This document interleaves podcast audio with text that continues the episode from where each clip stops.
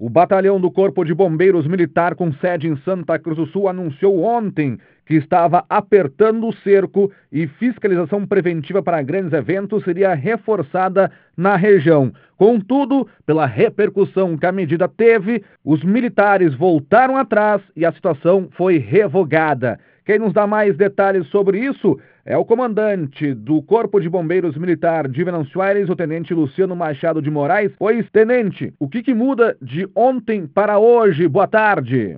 Boa tarde, boa tarde, Cristiano. Boa tarde a todos.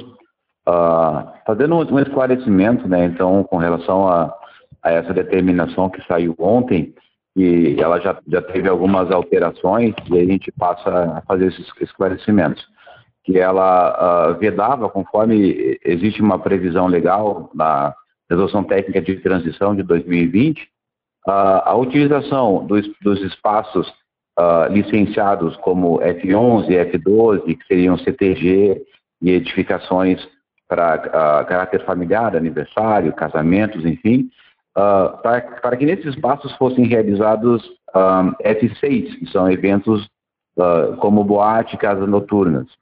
Uh, só que uh, foi feita uma análise, enfim, dessa determinação, né, e o impacto que ela geraria, e ela foi alterada para que se possa realizar esse tipo de evento uh, da forma legal em que seja feito um plano de prevenção específico para o, evento temporário e que após o plano aprovado seja feita uma vistoria pelo Corpo de Bombeiros e estando tudo regular o evento possa ocorrer.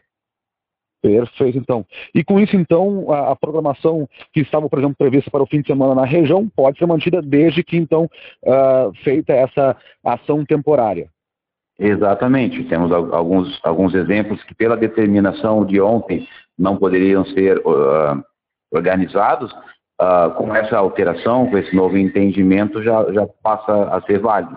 Como alguns eventos no final de semana estavam programados, e ontem ficou essa, pairou essa dúvida se poderiam realizar ou não, mas hoje fica definido que com o plano aprovado de evento temporário e com a devida vistoria, podem ocorrer sim. Este então o comandante do primeiro pelotão de bombeiros militar de Venâncio Aires, o tenente Luciano Machado de Moraes. Com as informações, Cristiano Wiltner.